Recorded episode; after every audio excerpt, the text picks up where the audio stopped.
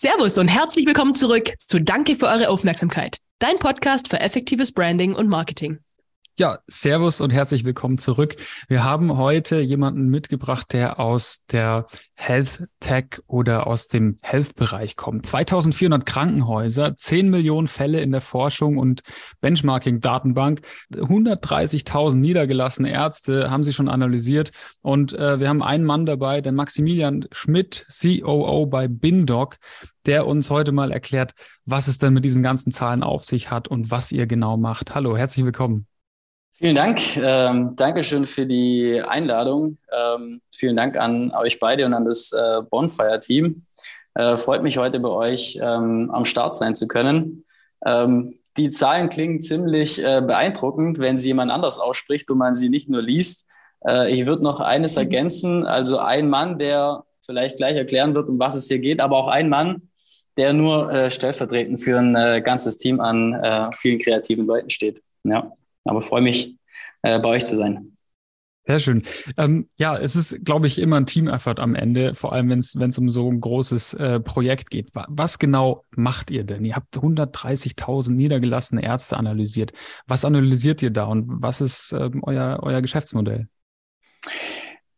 Ähm, die Zahl von, von 130.000 niedergelassenen Ärzten, die würde ich vielleicht ein ähm, bisschen, bisschen in die Klammer setzen. Ähm, 130.000 niedergelassene Ärzte befinden sich unter anderem in unserer äh, Datenbank. Aber unser Unternehmen, die Bindoc GmbH, hat sich eigentlich der strategischen Analyse von Krankenhäusern verschrieben. Äh, wenn man einen Dachdecker fragen würde, was macht er beruflich, dann wird er antworten, er deckt Dächer. Wenn mich jemand fragt, was machst du beruflich, dann ähm, ist die naheliegendste Antwort, wir analysieren Krankenhäuser. Und aus dieser Idee heraus ist auch ähm, die Firma entstanden. Ähm, ganz konkret eigentlich aus der Promotion ähm, von einem der Gründer, äh, Manuel Heurich, ähm, hat sich äh, damals wissenschaftlich damit auseinandergesetzt, wie man Krankenhäuser oder deren Performance transparent und auch kennzahlenbasiert messen kann. Und aus diesem Gedanken des Benchmarkings, ähm, sprich aus dem theoretischen Vergleich mit den Besten am Markt oder den Besten in einer Branche, ist das erste Modul Kennzahlenmodul oder Softwareprodukt entstanden und aus dieser Idee heraus dann auch ähm, Bindoc, ähm, um Krankenhäuser dabei zu unterstützen, sich selbst gegenüber anderen zu vergleichen. Ja, klingt auf jeden Fall äh, super, super spannend soweit. Wie kommst denn jetzt zu so einer Geschäftsidee? Kannst du vielleicht zu deinem Hintergrund ein bisschen was sagen oder zu deinem, du hast gesagt, Master oder ob Studium von einem, von einem Kollegen auch, aber wie genau kommt man denn da drauf, äh, hey, lass uns mal äh, Krankenhäuser analysieren?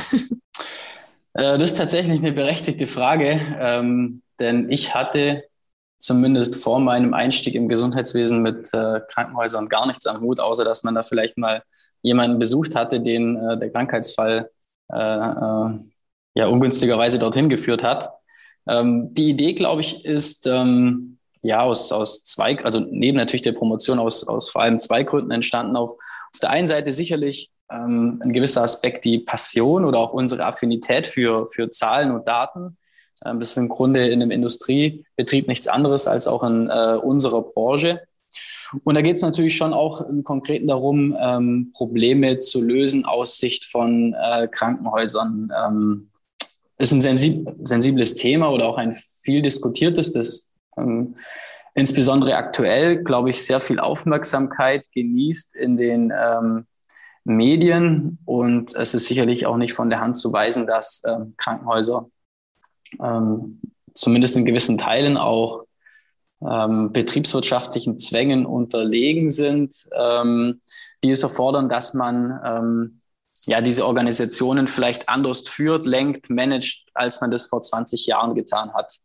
Ähm, gar nicht so sehr aus dem Selbstzweck heraus, dass da eine Profitgier dahinter steckt. Das wird immer ein bisschen fälschlicherweise ähm, nicht so dargestellt, wie es sich in der Realität auch abbildet. Mag für manche gelten, aber eigentlich vielmehr aus dem Gedanken heraus, dass ähm, natürlich die Beitragszahler oder auch Steuerzahler letztendlich für die Dienstleistung Gesundheit äh, bezahlen müssen. Und deswegen ähm, macht es wenig Sinn, dass Krankenhäuser bis ins Uferlose sich äh, herunterwirtschaften, denn unterm Strich zahlen letztendlich äh, wir als Kommune oder Beitragszahler ähm, ja, dafür. Und das ist die Idee, weshalb unser Unternehmen ähm, entstanden ist oder auch unsere Geschäftsidee, wenn man so will, funktioniert, weil es da einfach einen Bedarf äh, gibt, weil Daten früher nicht in diesem Maß zur Verfügung standen und vielleicht auch nicht ähm, so technologisch aufbereitet wurden, dass man sie verwenden kann.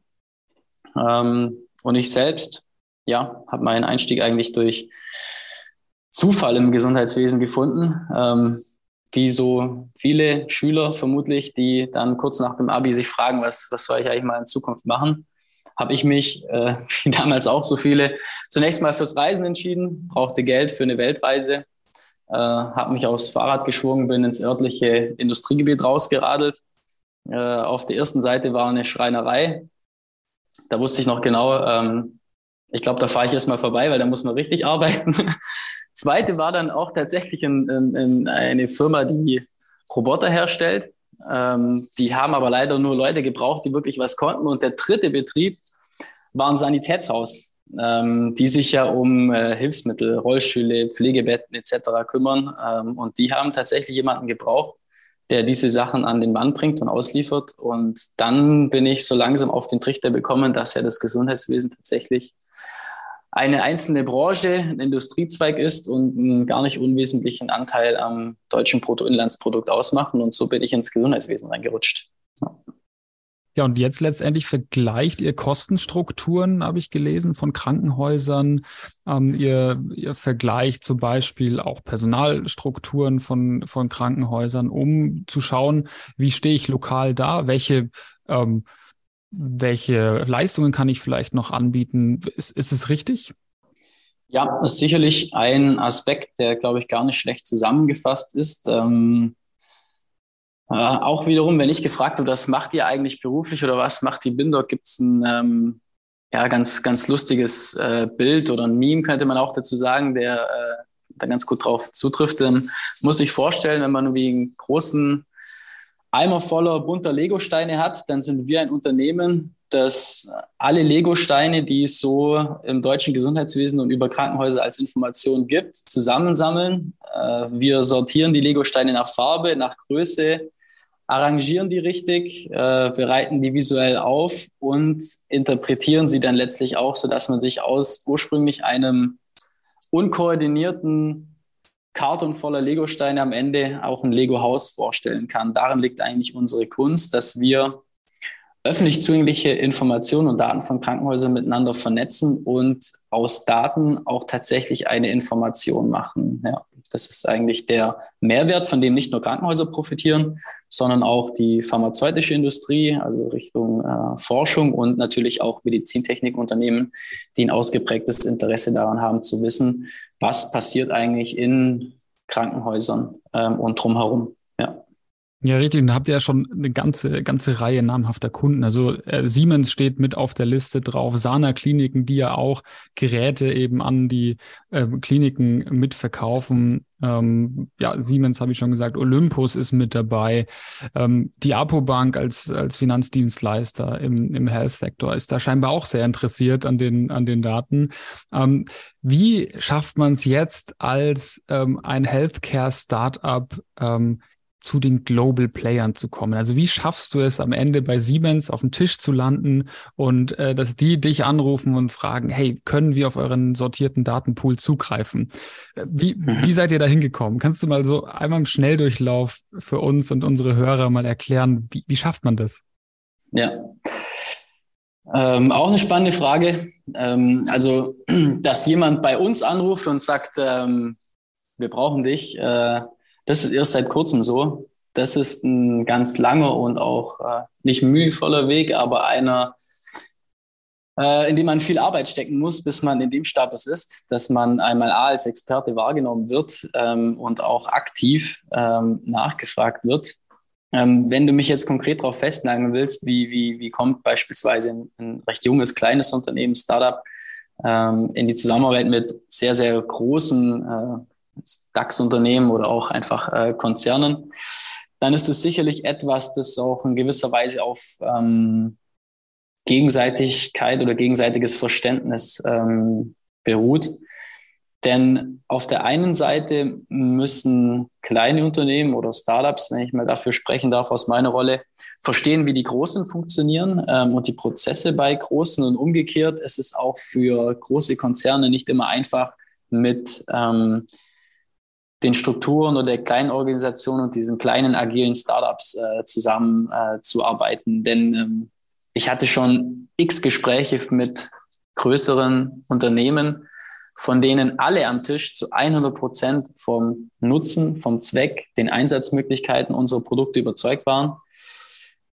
Das hat aber trotzdem nicht ausgereicht, um äh, letztendlich die bürokratischen und sonstigen Hürden zu überwinden, die dann so einem großen Unternehmen äh, ähm, mitunter dafür Grund sind, dass beispielsweise tolle, innovative Ideen äh, und Entwicklungen keinen Einzug halten in äh, solche Organisationen. Also das nehmen wir immer häufig wahr, denn hat man mal jemanden, der sich dafür interessiert, dann gibt es noch x weitere Business Units von Personen, die auch mit Entscheidungsträger sind, die auch ein Interesse daran haben. Und äh, dann verliert man sich irgendwann in diesem riesigen Kosmos an Leuten, die an der Entscheidung scheinbar beteiligt sind, aber dann doch keine treffen. Ähm, und das muss man verstehen. Und man braucht natürlich, da kommt kein anderes Unternehmen äh, drumherum, ein pfiffiges Produkt. Ja, also äh, das Produkt muss natürlich einen ganz klaren Mehrwert und Nutzen aufzeigen, dem bislang wiederum dem potenziellen Kunden verborgen geblieben ist. Und da glauben wir, ein System oder ein Produkt zu haben,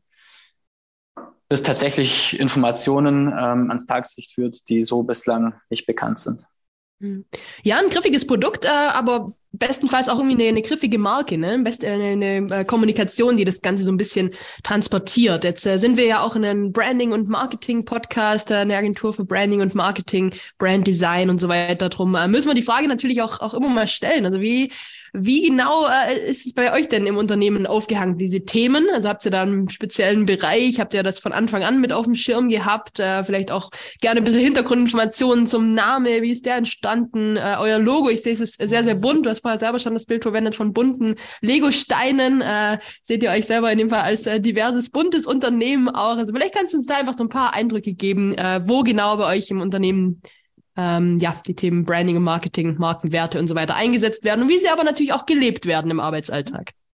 Mm, ähm, ich glaube, um, um auch ganz ehrlich darauf zu antworten, ähm, das ist sicherlich ein Bereich, ähm, wenn es jetzt um Corporate Design, äh, Employer Branding, Markenbildung etc. geht, da hat Bindoc bestimmt noch ähm, in gewisser Weise Nachholbedarf. Und das wird nicht nur uns, sondern sehr vielen Startups gehen, denn ähm, wir haben natürlich begrenzte Ressourcen. Wir wachsen schnell und stetig und ähm, dort verteilen sich die Aufgaben natürlich primär so, wie sie ähm, der Priorität nach auch äh, anfallen und oftmals fallen zwar durchaus wichtige Themen wie Markenbildung, äh, Employer Branding etc., Corporate Identity deutlich hinten runter, weil man zunächst äh, davon überzeugt ist, dass es jetzt erstmal nicht so wichtig ist. Von dem her glaube ich, haben wir da sicherlich noch Nachholbedarf. Ähm, bin aber mitunter schon auch ähm, stolz drauf, dass wir ähm, es bei Bindoc geschafft haben, die Kompetenz, um zumindest dem in gewissen Teilen gerecht zu werden, komplett intern gelöst haben. Also wir machen selber unser Webdesign, wir machen selber SEO. Ähm, wir haben schon vor x Jahren mit Webinaren begonnen. Ähm, für uns war beispielsweise die Corona Zeit oder die Pandemie ein absoluter Katalysator. Ja, das war, daran war nicht zu denken, mal mit einem Krankenhaus ein Webinar zu führen über Zoom, äh, WebEx, was auch immer. Das war ein totales Fremdwort und plötzlich konnte jeder Microsoft Teams. Ähm, und da waren wir natürlich schon seit, seit Jahren äh, entsprechend organisiert. Ähm, von dem her, glaube ich, sind wir da schon sehr, sehr gut aufgestellt. Ähm, und das finde ich auch gut und wichtig, dass wir jetzt im Gegensatz zu vielleicht anderen Unternehmen, die Agenturen damit beauftragen, irgendwelche Kampagnen äh, zu machen oder einen Marketing-Außenauftritt darzustellen, dass wir das selber intern lösen und auch selber die Kompetenz aufbauen. Das hat sich schon auch ähm, bislang sehr ausgezahlt, ähm, so ein Spezialistenwissen aufzubauen. Dauert zwar länger, ist aber dafür nachhaltiger und viel nachvollziehbarer, als ähm, sich da externen äh, Rat einzuholen. Ja. Kommt dann so ein bisschen der Schwabe auch durch, ja? Erstmal, erstmal selber machen, anpacken. Richtig, also das würde mich stark wundern, wenn da Leute da irgendwie was erfinden würden, was wir nicht nachvollziehen können. Von dem her ähm, war es nur eine Frage der Zeit, dass wir uns auch diesen Themen äh, erschließen. Denn, du hast es vorhin angesprochen, diese Markenwerte, wenn mich jetzt einer fragen würde, wofür steht Bindoc, äh, dann haben wir das jetzt für uns auf dem Papier nicht final ausformuliert, aber ich glaube, uns zeichnet sicherlich ähm, in gewisser Weise Neugier aus, alle Mitarbeiter, die bei uns arbeiten, ähm, dass wir komplexe Dinge für andere vereinfachen und sicherlich dieser Wissensvorsprung. Äh, das ist etwas, ähm, das Leute an der Zusammenarbeit mit Bindoc schätzen, denn die Entscheidungsträger, sei es Geschäftsführer von Krankenhäusern, ähm, Entscheidungsträger, Director, Verantwortliche im Bereich Medizintechnik oder Pharma, wo auch immer, treffen immer Entscheidungen unter Unsicherheit. Und ähm, aufgrund dessen, dass wir den Wissensvorsprung haben, versuchen wir zumindest in Teilen die Unsicherheit bei der jeweiligen Entscheidung zu äh, minimieren. Und das lässt sich natürlich auch auf unsere interne Organisation übertragen, indem wir einfach Neugierde auch an Dinge ansetzen, die wir so noch nicht kennen. Das heißt, unsere tägliche Arbeit äh, und unser Arbeitsalltag entsteht auch oder besteht zu großen Teilen auch immer aus Pionierarbeit. Und das schätzen, glaube ich, sowohl wir aus Geschäftsführersicht als auch unsere Mitarbeiter bei und an Bindoc. Super spannend. Das ist auch ein, ist eigentlich genau der richtige ähm, Startup äh, oder die Startup-Mindset letztendlich, ähm, die Dinge selber, selber in die Hand zu nehmen. Ähm, Finde ich, finde ich richtig spannend. Ähm, jetzt hast du ja schon gesagt, eigentlich bist du hier nur der Repräsentant. Ihr seid im Geschäftsführerteam zu viert. Äh, es gibt noch den Manuel, den Markus und den Sven neben dir. Ähm, wie, wie seid ihr in diese Führungs Rolle reingekommen? Seid ihr da so reingerutscht oder seid ihr reingewachsen? Wie, wie war das für euch? Was, was waren da so eure Erfahrungen?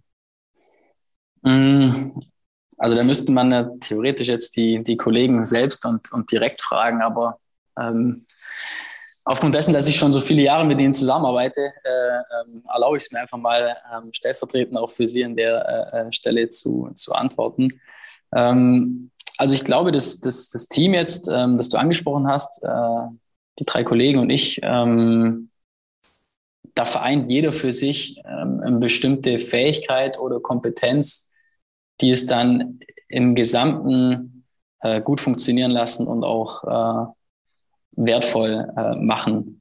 Äh, wir treffen beispielsweise nie Entscheidungen nach dem Motto, einer hat das letzte äh, Wort. Äh, so ist es eigentlich nie, sondern ähm, wir treffen immer Entscheidungen im Konsens, ähm, was natürlich oft zu Reibungspunkten führt, die wir auch bewusst provozieren und auch rauskitzeln ähm, möchten. Aber bei uns ähm, kommt unterm Strich nur die Entscheidung äh, zustande, die für die wir die besten Argumente gefunden haben oder derjenige, der sich für die Entscheidung dann letztendlich auch einsetzt oder äh, dafür spricht. Und ähm, das, glaube ich, ist äh, sehr, sehr wertvoll an der Zusammenarbeit, die auch in großen Teilen vor allem auf Vertrauen basiert. Ähm, beispielsweise Vertrauen von äh, den Kollegen, die du genannt hast, äh, in, in mich. Ich war Mitarbeiter Nummer eins, äh, wenn man so will. Ähm, also sehr viel Vertrauensvorsprung in die Arbeitsweise, Vertrauen in Verlässlichkeit, Vertrauen darin, dass Ergebnisse funktionieren und auch Vertrauen, dass man nicht bei jedem, der für seinen einzelnen Bereich verantwortlich ist, ähm, alle Entscheidungen in Frage stellen muss, sondern ähm, Manuel und ich teilen uns mehr oder weniger das Management des Unternehmens und ähm, ja, Markus und Sven sind vor allem für den sehr, sehr wichtigen technologischen Bereich des Unternehmens ähm, verantwortlich. Und da ergänzen wir uns einfach sehr gut, auch weil es du gerade angesprochen hast, um es jetzt auf meine Rolle zu projizieren. Ähm, Startup Flair, Startup Charme, Startup Kultur klingt immer sehr nett, finde ich auch sehr nett und schätze ich auch sehr nett, aber, und, und das trifft, glaube ich, meine Rolle so ein bisschen am besten, irgendwann muss man die PS auch auf die Straße bringen. Ähm, da gilt es dann nämlich auch ein bisschen den Startup-Charakter mal abzulegen und das Ganze in gewissen Teilen zu professionalisieren, ähm, den Expertenstatus auch nach außen zu tragen, ohne dass man diesen Startup-Charakter verliert. Den möchten wir natürlich im Kern immer bei uns behalten, hinsichtlich auch, wie gerade vorhin angesprochen, die Markenwerte, Neugier, Wissensvorsprung ähm, etc. Ja, irgendwie Prozesse aufbauen und Strukturen aufbauen, ohne dass man eben die schnelle Agilität von, von einem jungen Startup verliert. Ne? Dass man eben nicht reinrutscht in die großen Konzernstrukturen. Weil da ist natürlich auch immer ein weiter Weg noch hin. Absolut, da ist ein weiter Weg äh, noch hin. Ähm, und da gehen uns auch, äh, auch weil ihr es angesprochen habt, jegliche Kompetenzen, will ich jetzt sagen, hinsichtlich Personalführung oder Leadership nicht ab, aber da wächst man rein. Also davon bin ich auch total überzeugt. Also neben solchen normalen technologischen Kompetenzen, wie wir es jetzt gerade vorhin skizziert haben, ob das jetzt Webdesign, SEO oder sowas ist, ähm, sind wir, das ist jetzt aber eine total subjektive Meinung oder auch von mir, ähm, gar kein Freund von diesen Workshops. Also ich habe nie ein Scrum Master Seminar besucht und kann trotzdem die Sprintplanung machen bei uns. Und ich brauche auch keinen Führungskräfte-Workshop, wo irgendein Mediator Flipcharts an die Wand klebt. Ähm, das lernen wir tatsächlich on the job, äh, was Personalführung angeht. Mag vielleicht nicht immer dann für alle super gut funktionieren. Würde mich mal interessieren, wenn man die Mitarbeiter zum gleichen Thema befragt. Aber bislang ähm, ja, haben alle, die bei uns im Team sind, noch äh, die Stange gehalten und sind, glaube ich, super happy, auch wenn wir da äh, vielleicht aus äh, vorigen Stationen nicht sehr viel Erfahrung mitbringen. Wie viele sind denn bei euch äh, im Team aktuell? Wie schaut denn eure Struktur so aus? Und vielleicht auch nochmal, wie, wie hat sich das denn entwickelt? Wann habt ihr die ersten Leute eingestellt? Wann habt ihr so die, also einfach die, die Meilensteine da an der Stelle auch nochmal? Also wir sind aktuell, wir variieren immer so etwas zwischen, zwischen 19, 20 bis 21 Köpfen, was in aller Regel mhm. 14, 15 VKs entspricht. Und unser Team setzt sich eigentlich ganz bunt zusammen aus ähm, vor allem natürlich Informatikern, ähm, Physikern, teilweise ähm, klassische BWLer und oder Gesundheitsökonomen. Also die Gesundheitsökonomie ist ja eigentlich ein Part der Wirtschaftswissenschaften oder der Volkswirtschaft. Ähm, und äh, bei uns finden eigentlich alle ein berufliches Zuhause, ähm, wenn sie bestimmte Talente mitbringen, ähm, die wir so noch nicht haben. Also das ist so ein bisschen immer unser Einstellungskriterium. Wir haben gerne Leute im Team, die etwas mindestens so gut wie wir selbst können oder besser. Ist nicht immer einfach zu finden, aber ähm, da haben wir das Glück tatsächlich jetzt, wie gesagt, ähm, so eine Mannschaft aufzustellen. Und da gibt es natürlich eine ganze Litanei an, an tollen äh, Meilensteinen, die leider im Wirbel des Alltags immer viel zu stark äh, untergehen. Wir sind jetzt stark in diesem strategischen Bereich oder in der Strategieberatung auch, denn wir machen ja nicht nur Software und stellen eine Software her aus Nullen und Einsen und liefern die aus, sondern ähm, unser Produkt und wir als Softwareunternehmen haben natürlich auch ganz ähm, starke Beratungselemente. Von dem her ist es nicht mal einfach, aus bestimmten Projekten oder aus Meilensteinen zu berichten, was jetzt Umsatzziele oder sonstiges angeht, die wir äh, äh, durchbrochen haben. Aber ähm, tolle Meilensteine waren sicherlich ähm, eine erste Beteiligung. Ähm, die war nicht sehr groß, aber man braucht neben praktisch dem Wunsch, ein Startup zu gründen, natürlich auch andere Leute, die an diese Idee glauben. Äh, man braucht vor allem auch Kunden. Das waren auch tolle Meilensteine, die an die Idee glaubten und auch immer noch äh, glauben.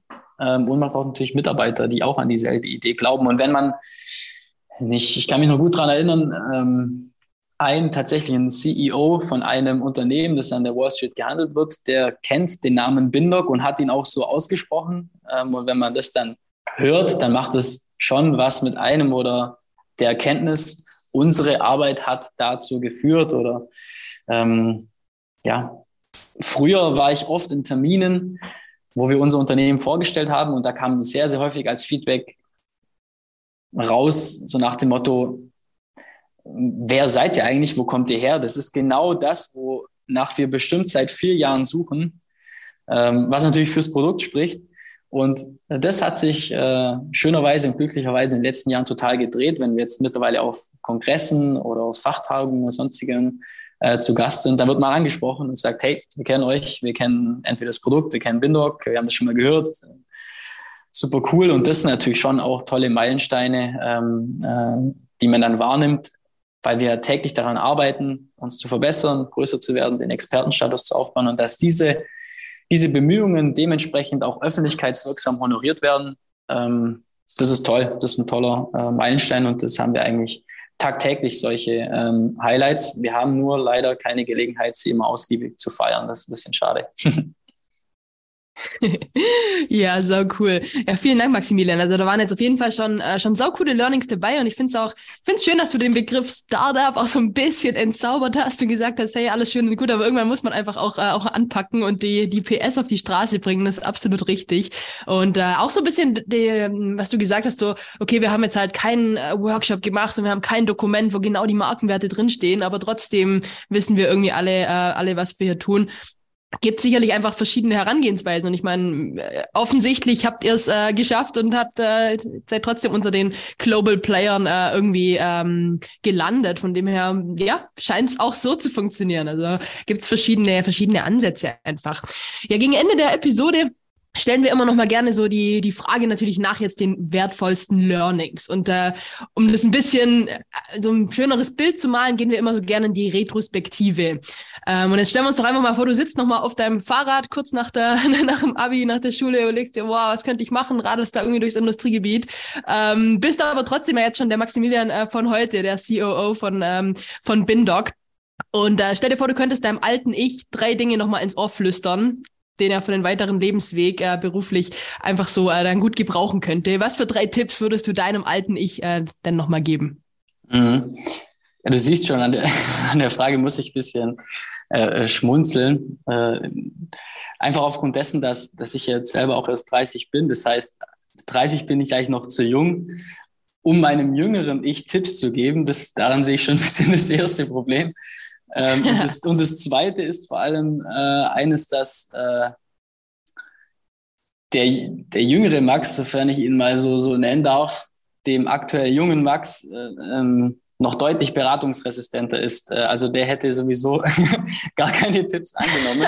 okay. ähm, was mich aber auch gleichzeitig dazu führt, zu diesen ähm, ja, Tipps, wenn man es wenn man's so nennen darf. Ähm, ich hoffe, ihr nagelt mich jetzt nicht auf die, die Zahl äh, fest, wie viele Tipps. Ähm, denn ich sag mal, ein, ein, positiver Tipp ist gleichzeitig wiederum auch ein negativer Aspekt, den man vielleicht nicht weiter, äh, weitergeben würde. Aber ähm, wenn die Situation auf diesem Fahrrad oder ähnliches äh, reproduzieren müsstest oder auch ich an diese Zeit zurückdenke, da gab es natürlich mal Situationen, wo ich mich schon gefragt habe, ähm, kann ich mir sehr gut dran erinnern, wie ich mal ein komplettes Altersheim, glaube ich, achtstöckig oder so in, in, im Nürnberger Raum, wo ich studiert habe und auch zu der Zeit ähm, auch für ein Sanitätshaus gearbeitet habe, mit Toilettensitzerhöhungen ausgestattet habe. Ähm, und wenn du mal, soll ich sagen, in einem achtstöckigen Altersheim jede Klobrille runtergeschraubt hast und eine neue Toilettensitzerhöhung draufgeschraubt hast, ähm, am Ende von so einem Arbeitstag fragst du dich schon, äh, hat es eigentlich äh, alles Hand und Fuß, was du hier, was du hier machst? Ist das der richtige Weg? Ähm, und da würde ich dem jüngeren Max sicherlich den Tipp geben, ähm, der sich zu der Zeit vielleicht mehr Sorgen gemacht hat, äh, wo führt das hin? Denn ich bin, glaube ich, schon eher ein risikoaverser Mensch. Ähm, da würde ich dem sagen, du, mach dir mal nicht so viele Sorgen. Wenn du nur fünf Jahre in die Zukunft blicken könntest, mit der Erkenntnis, du hast einen Job, äh, von dem du bisher nicht an einem einzigen Tag sagen musstest, ich habe heute keine Lust zu arbeiten, dann hast du vieles richtig gemacht ähm, und von dem her mach dir mal nicht so viele Sorgen, ähm, denn du wirst genau an dem Punkt landen, wo du, wo du hin wolltest und dich ähm, auch super wohl fühlst. Ja, so cool. Aber hattest du in dem Fall selbst nie dann so, so Art irgendwie Zweifel oder dass du dir sagen würdest, hey, mach dir keine Sorgen, äh, das wird schon irgendwie, oder hattest du irgendwelche, äh, weiß nicht, hat vielleicht auch deine Family dir da mit reingeredet, musst du dich ein bisschen so durchsetzen, ins Unternehmertum zu starten? Gab es da irgendwas? Nee, das, das eigentlich, eigentlich gar nicht. Ähm, ich glaube, ähm, wenn man jetzt das nähere Umfeld oder die Family fragt, ich glaube, für die ist das äh, ziemlich fremd, äh, was wir machen, weil es auch nicht einfach ist und nicht trivial zu erklären. Leider nicht so trivial wie beim, beim, beim, beim Dachdecker. Ähm, aber nee, da, da ähm, hatte ich und habe immer die Freiheit genossen, tatsächlich das auch machen zu dürfen und machen zu können, von dem ich selbst überzeugt bin. Und ich war natürlich total auch davon überzeugt.